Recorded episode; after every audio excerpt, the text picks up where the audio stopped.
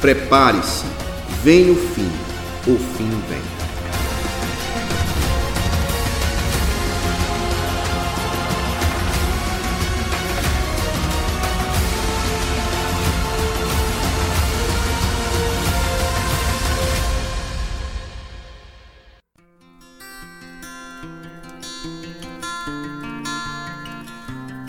Olá, caros irmãos e amigos, a graça e a paz em nome de Jesus para todos. É, estamos de volta aí mais um programa, Vem o Fim e o Fim Vem, essa série de, de estudos sobre o fim dos tempos, né, sobre o Apocalipse, que estamos tratando aí ao longo dessas semanas. E é um tema, gente, todos concordamos, é um tema extremamente importante, instigante, né, interessante. E estamos aí nessa pegada com o professor meu querido irmão Edson Albuquerque. Boa noite, meu irmão, graças paz. Boa noite, meu irmão, paz do Senhor. Amém.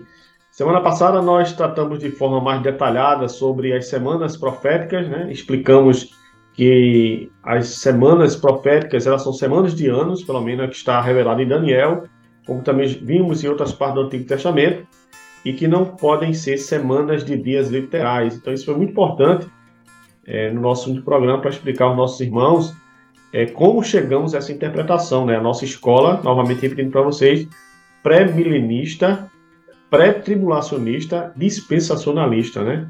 Pré-milenista é porque nós cremos no milênio literal, ainda vamos chegar nesse assunto, que é que Cristo vai reinar fisicamente, literalmente entre nós. Pré-tribulacionista, nós cremos que a igreja é arrebatada antes da grande tribulação. E dispensacionalista envolve as dispensações que Deus é, desenvolveu o relacionamento de Deus com o ser humano ao longo do, dos séculos e milênios até hoje. Tá bom? Então, eu acho que caberia uma explicação melhor. Acho que a gente não fez até agora, irmão, essa explicação sobre esses termos que a gente usa. E eu acho que cabe aí para nossos irmãos e amigos estarem cientes. E, Edson, é, e essa última semana de Daniel, que é a semana da grande tribulação? A igreja passará ou não? Eu, eu dei um spoiler aqui aos meus, meus queridos amigos e irmãos, né, quando a gente falou sobre o significado de ser pré-tribulacionista. Mas nos dá mais detalhes, Moed, sobre se de fato passaremos ou não pela tribulação. Por que essa, pergunta é importante, gente? Porque essa pergunta vai também nos diferenciar de algumas escolas hermenêuticas de interpretação que acreditam que a igreja de Cristo ela passará sim pela grande tribulação. Dentre elas temos o pós-milenismo, o amilenismo, que o amilenismo hoje está muito em voga, principalmente entre os teólogos é, chamados teólogos reformados, né? É, de, de, e, e, também entre os pentecostais também temos a milenista, poucos mais temos, que dizem que a igreja passa pela grande tribulação. Então a nossa escola é uma que defende que não passará pela tribulação, que é a nossa escola pré-milenista, pré-tribulacionista, dispensacionalista. Por favor, irmão Edson, passaremos ou não por esse terrível momento? e até vai passar. Já, já, já, já não passamos por muito problema nessa vida, não, meu irmão. Ainda vai ter uma bronca dessa. É verdade, Márcio. É, na verdade, desde, desde nosso primeiro encontro, né? Primeiro encontro, nós já fomos falando e, como somos pré-tribulacionistas, acreditamos que a igreja será arrebatada antes da grande tribulação. Lembrando, quando falamos ser arrebatada antes da grande tribulação, nos referimos a todo o período tribulacional, ou seja, aos sete anos. Por que é importante enfatizar isso? Porque existe aquela corrente que é a mesotribulacionista, que vai dizer a igreja entra na grande tribulação, mas não é perseguida até três anos e meio, quando vai ficar mais pesada a perseguição, e aí a igreja é arrebatada na metade da tribulação, para não entrar só na grande tribulação. Aí ele diz, aí a igreja participa da tribulação, mas não participa da grande tribulação. Nossa corrente não é assim. Nossa corrente tira, tira a igreja dos sete anos. Inclusive, para nossa corrente funcionar, entender, para a lógica colar, a igreja tem que estar fora da terra para que se retome, que finalize o hiato, se retome o Estado com Israel nos últimos sete anos. Tem que ser sete anos completo. Por isso, na nossa corrente, a igreja não passa por nada de tribulação em relação a esse evento que Jesus falou, a tribulação que de um modo que nunca houve e nunca mais haverá. Então é a tribulação, né, final, por assim dizer. Então vamos tentar aqui detalhar o máximo possível. Tem, tem várias maneiras de responder essa pergunta. Né? Em geral afirmamos que a igreja não vai passar. Existem três versículos básicos, na verdade existem bem mais, né? Existe uma centena, uma dezena de versículos, mas três que para mim são os mais, os mais claros em relação a essa questão. O primeiro está lá em 1 Tessalonicenses, capítulo 1, versículo 10. Vamos dar uma olhadinha aqui. 1 Tessalonicenses 1 e 10.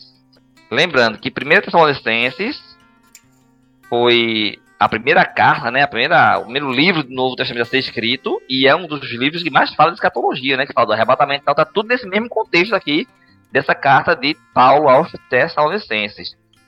1 Tessalonicenses, capítulo 1, versículo 10, diz assim, E esperar dos céus a seu Filho, a quem ressuscitou dos mortos, a saber, Jesus, que nos livra da ira futura. Então veja, quando Paulo diz que Deus, por meio de Jesus Cristo, vai nos livrar da ira futura, e Paulo fala isso em Tessalonicenses, que é justamente a carta que fala do arrebatamento, que fala da ressurreição, que fala da transformação, tá, tá óbvio, tá muito claro no contexto de que isso aqui trata justamente dessa tribulação, ou da grande tribulação, da qual Deus vai nos poupar. Ele diz aqui literalmente: a saber, Jesus Cristo, que nos livra da ira futura. O outro texto, ainda nessa mesma carta, e logo depois de Paulo falar do arrebatamento, né, que o arrebatamento está lá no capítulo 4, 16 em diante. Mas no capítulo 5, Paulo ainda fala sobre isso, 5:9. E aqui 5:9. Porque Deus não nos, não nos destinou para a ira, mas para a aquisição da salvação por nosso Senhor Jesus Cristo.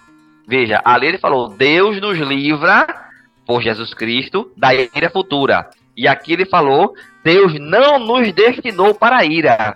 E olha que ele está falando isso justamente num contexto que ele acabou de falar de arrebatamento. A gente fala aqui em capítulo, né? Tá no capítulo 5, tá no capítulo 4, tá, tem esse contexto. Mas lembre-se, quando a igreja de Tessalônica recebeu essa carta, não tinha capítulo. Ela estava lendo direto. Então fazia todo sentido que livrar da ira aqui fosse justamente uma alusão a esse arrebatamento que Paulo falou no, no conteúdo de sua carta. Então aqui, duas passagens do apóstolo Paulo. E a última, e uma das mais fortes e das mais bem de, de, detalhadas em relação a isso, é a de Apocalipse. Apocalipse, o apóstolo João escrevendo na sua revelação, capítulo 3, versículo 10, que diz assim: como guardaste a palavra da minha paciência, também eu te guardarei da hora da tentação que há de vir sobre todo mundo para tentar os que habitam na terra. Aqui duas observações importantes. Primeiro, quando se usa o termo aqui tentação, a tradução, né? Aí vai depender da Bíblia que você pegar, algo pode ter tribulação, tentação, angústia, enfim. É um termo idêntico, similar ao que Jesus usou em Mateus 24. Lá, Jesus falou da hora da aflição. A aflição foi 24, 31, da hora da aflição que há de vir sobre toda a terra. Aqui, veja, é uma tentação que há de vir sobre todo mundo. Então, são os termos similares. E observe que aqui, Deus não só vai nos guardar, vai nos proteger de, dessa tribulação aqui. O texto é bem claro quando diz assim, ó: guardarei da hora da tentação. Quer dizer, nem na hora a gente vai entrar, não vai passar por nada dela. É importante dizer isso porque alguns que, que são contra a nossa corrente vão dizer assim: ah, mas é, lá no Egito, Israel passou pela, pelas pragas do Egito e Deus protegeu eles. Noé na arca passou pelo dilúvio e Deus protegeu ele. Aqui diz que não entrarão na hora não estarão aqui, não passarão nem pela hora em que houver essa tribulação no mundo inteiro. E lembrando, o termo grego que aparece aqui, que é ek, significa literalmente tirar, tirar para fora, evitar que passe. E não só no sentido de proteção, né? O termo hora aqui é importante. Eu vou te proteger da tentação. E eu vou te proteger da hora da tentação. Veja, nem a hora dela você vai passar por ela. Então dá aquele termo ainda, ainda mais forte assim em relação a isso. Pronto, então esses textos vai ter outros, mas esses vão, esses resumem de certo modo a natureza daquilo que eu estou querendo falar. Mas mais do que falar desses textos, vamos tentar também analisar a questão lógica e a questão profética em cima disso aqui. Os pós-tribulacionistas e outros irmãos que não concordam com o pré-tribulacionismo, pré-tribulacionismo, vão dizer assim: ah, então vocês estão se achando a geração melhor, a geração né, que Deus tem que livrar vocês, não, não, pode passar. As outras gerações passaram, vocês não podem passar por um negócio desse. Olha, não, não é uma escolha nossa, ah, eu não quero passar, eu prefiro não passar. É uma inferência nossa, uma dedução do texto. O texto é que diz que Deus fará isso. Em Lucas 21, Jesus Cristo faz uma promessa, naquele mesmo sermão, sermão da, da, da montanha mesmo, sermão escatológico, só que em vez lá de Mateus, aqui no de Lucas eu achei bem mais específico. Lucas, se eu não me engano, versículo 36, capítulo 21, versículo 36. Lucas 21, 36. Isso, está aqui. Depois que Jesus fala de todos esses sermão, das dores, vê se você pegar lá o versículo 25, e os, os sinais no sol, na lua, estrela, angústia na terra, nas nações, ou seja, está falando da, da grande tribulação, gente está falando disso. Mas quando chega no versículo 36, olha o que Jesus diz para os seus discípulos que estão ali, né? Vigiai, pois, em todo o tempo, orando, para que sejais havidos por dignos de evitar todas estas coisas que hão de acontecer e de estar em pé diante do Filho do Homem. Ou seja, Jesus está falando, Jesus prometeu aqui que aqueles que vigiassem, que orassem, que permanecessem de pé, seriam guardados, evitariam, olha o termo evitar, Jesus usou o termo evitar, evitariam de passar por isso. Então, é uma promessa, é um, é um desejo, que eu poderia dizer assim, do próprio Senhor Jesus. É o Senhor Jesus que quis evitar que a sua igreja passasse por isso. Como se não bastasse isso, lembrem-se, a grande tribulação, ela é o equivalente ao cumprimento da 70 semana de Daniel. E se você ler lá Daniel 24, você vai ver que essa 70 semana está determinada sobre o teu povo, diz o anjo Gabriel para Daniel, falando com o Daniel que é judeu. Se está determinada sobre teu povo, a igreja não tem nada a ver com isso. A igreja não faz parte do teu povo, Israel, no Antigo Testamento.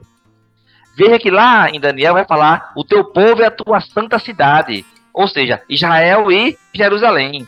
E de fato, Jesus, quando falou disso, disse que não ficaria pedra sobre pedra e que a cidade seria arrasada. E o templo foi destruído e a cidade foi queimada. A cidade de Jerusalém, Jerusalém terrestre, aquela mesma. Ou seja, tem tudo a ver com este povo. É para ele que é o cumprimento.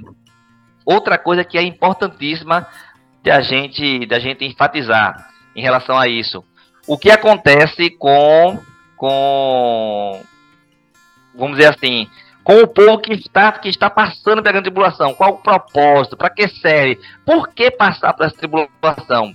Vimos no encontro passado, o retrasado, que Deus ele castiga e ele pune como um pai amoroso, que pune, né, para chamar a atenção, para disciplinar, para, para levar a pessoa para o caminho certo. Ora, a igreja fiel, a igreja do Senhor, a igreja que está em comunhão com Cristo, precisa ser chamada a atenção pelo quê? Não precisa, já está em comunhão com Cristo. Israel vai passar pela grande tribulação justamente porque não aceitaram a Cristo. E se a igreja já aceitou a Cristo, o que é que ela vai fazer na grande tribulação? Se é para aceitar a Cristo, vai forçar ela a aceitar? Não, não vai, não, não, não tem motivo para isso. E um versículo importantíssimo da gente ler, falando também da grande tribulação, logo do início dela, é em Apocalipse 6. O que acontece durante a grande tribulação?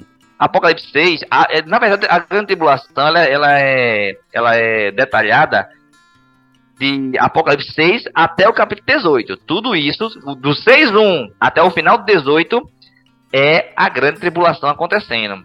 Aí vê o que, é que Jesus fala lá né, na revelação para João em 6, 16 e 17. O que é está acontecendo na terra nesse momento?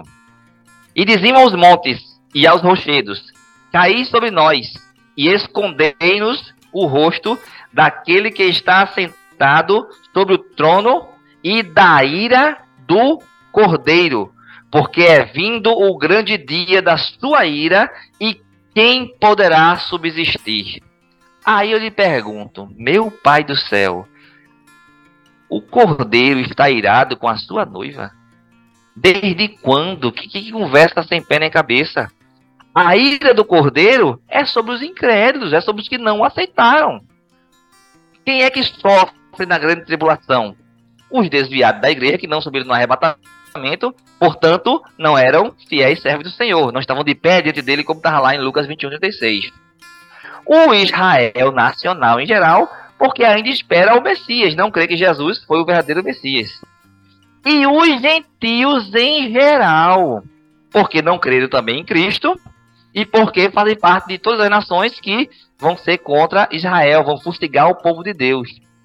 Ou seja, todas as punições e propósitos da grande tribulação, de punição, de castigo, servem para incrédulos chamar a atenção e mostrar a justiça de Deus, de que, aceitando a Jesus Cristo, eles teriam escapado daquilo ali, como quem? Como a igreja que escapou.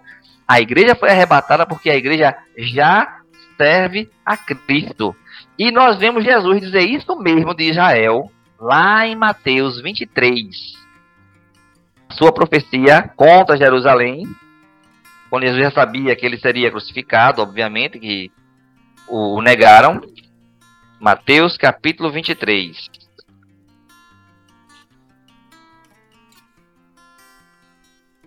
Quando ele chega em Jerusalém, depois daquela entrada triunfal. Mateus 23, deixa eu ver aqui. 4, 23. Vamos pegar do 34 para frente. Mateus 23, 34 em diante. Diz assim: Portanto, eis que eu vos metas, sábios e escribas, e a uns deles matareis e crucificareis, e a outros dele açoitareis nas vossas sinagogas, e os perseguireis de cidade em cidade, para que caia sobre vós todo o sangue justo que foi derramado sobre a terra, desde o sangue de Abel, o justo, até o sangue de Zacarias, filho de Baraquias, que mataste entre o santuário e o altar. Em verdade vos digo que estas coisas hão de vir sobre esta geração. Lembrando, o termo geração aqui é este povo, esta nação, sobre o Israel. Jerusalém, Jerusalém, que matas os profetas e apedrejas os que te são enviados. Quantas vezes quis eu ajuntar os teus filhos como uma galinha ajunta os seus pintos debaixo das suas asas, e tu não quiseste. Olhe, tu não quiseste. Aqui está registrada a rejeição. E já que tu não quiseste, olha a profecia agora, eis que a vossa casa vos ficará deserta. Jesus está profetizando a diáspora serão expulsos de casa, serão, ficarão longe da cidade, ficarão sem o templo.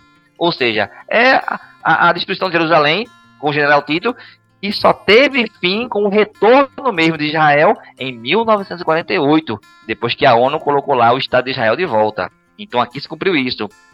Porque vos digo, versículo 39, desde agora que não me vereis mais, até que digais, Bendito que vem em nome do Senhor. Olha, olha, o, olha, olha o fechamento da profecia.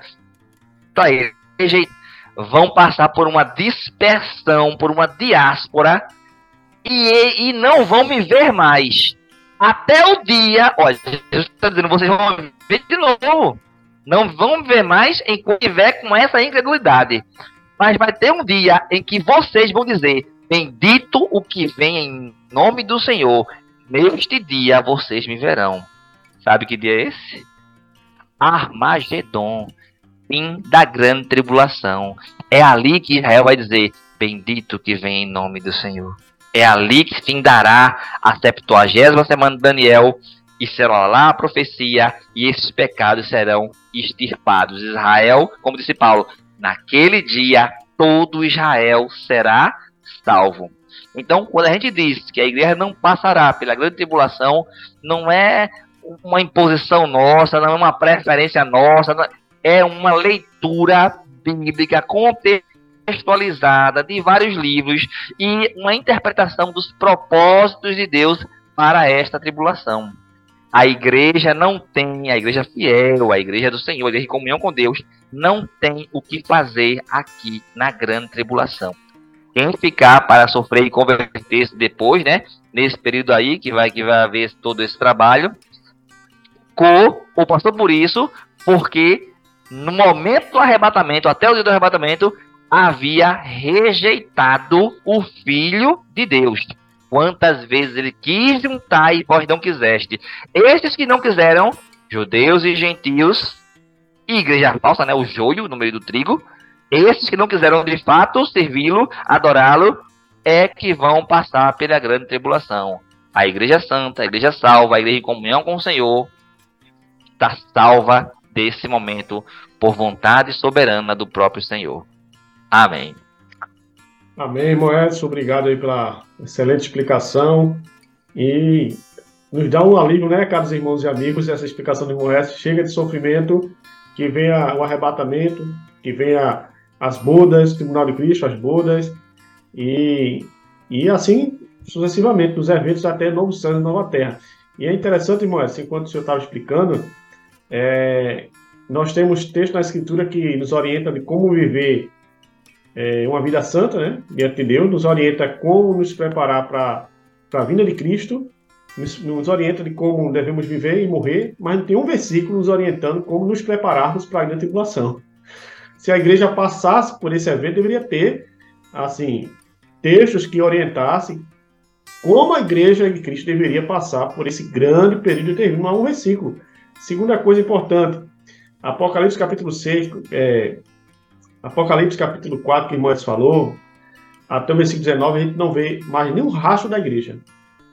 Você não ouve mais falar da igreja, da noiva de Cristo, da noiva do Cordeiro. Ela só aparece lá em Apocalipse 19, já nas bodas. Então a gente tem um grande ato onde a igreja simplesmente não é mais mencionada. Você ouve falar do povo santo, que é Israel, mas não ouve falar da noiva. Não há termos que relacione com a igreja, a igreja de Cristo em Apocalipse. Ela sumiu. Então, verdade, nós temos essa, essa outra evidência bíblica, essa outra inferência no texto bíblico que comunica que a igreja não está lá, minha gente, na grande tribulação. É, e vale salientar, mas que o apóstolo João, que estava escrevendo Apocalipse, usou o nome igreja à torta e à direita. Capítulo 1, capítulo 2, e o Espírito diz igreja, igreja, igreja, igreja, direto. Quando chega do capítulo 4, quando a visão passa para o céu, que ele diz, né, sobe aqui, ou seja, numa alusão que entendemos também ao arrebatamento, simplesmente a igreja desaparece do cenário da terra. E o nome igreja, noiva do cordeiro tal, só passa a aparecer de novo, como você bem mencionou, em 19, ou seja, depois que se finda a grande tribulação. Em 19, depois das bodas do cordeiro, aí sim a igreja usa até o termo, volta a aparecer, mostrando que ele não estava realmente participando desse período. Amém, irmão Edson. Nossa oração é que estejamos corretos na nossa interpretação. Né? Nossa oração é que, de fato, sejamos a corrente mais próxima da Escritura, que tem interpretado de forma correta a Escritura, e que nós não tenhamos que passar por esse momento tão terrível e estejamos, sim, com Cristo, nosso Senhor. Meu irmão, eu queria agradecer por mais um bate-papo que nós é, interagimos nessa, nessa noite e nos dê as considerações finais para nossos irmãos e amigos, em nome de Jesus. Amém, irmão Márcio. Então, o encontro de hoje basicamente resumiu-se em nós falarmos a respeito apenas dessa questão né, do, do, do cumprimento da, da 70 semana, de como ela envolve o Messias, de como nós temos a segurança bíblica e histórica de que estamos caminhando né, com passos seguros em terreno sólido e de como temos é, a visão né, de que a igreja não passará pela grande tribulação, pela promessa do próprio Senhor. Não é simplesmente uma imposição, não é simplesmente um desejo. Ah, não, eles têm medo de passar e não querem passar inventaram isso. Não, tá, se o texto dissesse a gente passava, estamos aí para, em nome de Jesus, passar pelo, pra, para o que der e vier. Mas o que o texto diz é que não passará e nos dá os motivos de que não passará. É importante salientar isso. Deus nos protege e nos vai gerar da grande tribulação, mas Deus não tira a sua igreja, o seu povo das tribulações, né? Nós passamos por tribulação, passamos por perrengue, passamos por problemas, E tudo isso Deus usa em nossas vidas para nos amadurecer, nos dar experiência, não só nos fortalecer na fé, como também para que a nossa experiência, testemunho, seja para fortalecer outros irmãos. Então, não estou aqui pregando um evangelho, entre aspas, de, de, de, prosperidade, só de sucesso e de indolor. Não. Tá com Deus, você não adoece. Isso não é evangelho de Cristo. Pelo contrário. A igreja do Senhor ela é tida como sofredora desde o início, desde a sua fundação. Sempre foi perseguida e sempre sob problemas. Agora, nunca foi dada para a igreja o passar pela grande tribulação.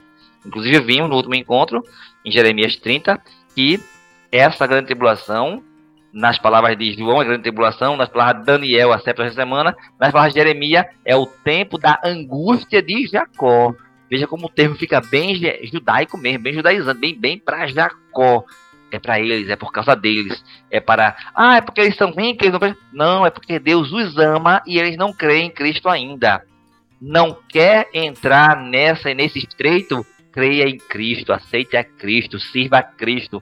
Como está lá em, Mateus, em Lucas 21, 16, fique em pé diante de Cristo, em comunhão com Ele. E isto nos dá a salvaguarda das promessas do Senhor de nos livrar, não das tribulações, mas da grande tribulação.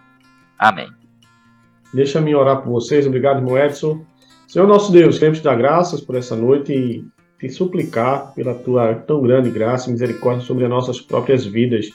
Enquanto falamos aqui sobre esses eventos, sobre esse dia mal, clamamos também pela nossa própria vida, nossa comunhão contigo, para que o Senhor nos guarde de tropeçar, de cair da fé, de cair da graça e nos guarda, assim, o nosso coração, para que não venhamos negar o teu nome. Fortalece os demais irmãos também é, na tua graça, Senhor, para que possam estar de pé naquele grande dia da tua vinda, quando errar nas nuvens para buscar a tua igreja. Tudo isso queremos pedir gratos em nome de Jesus. Amém.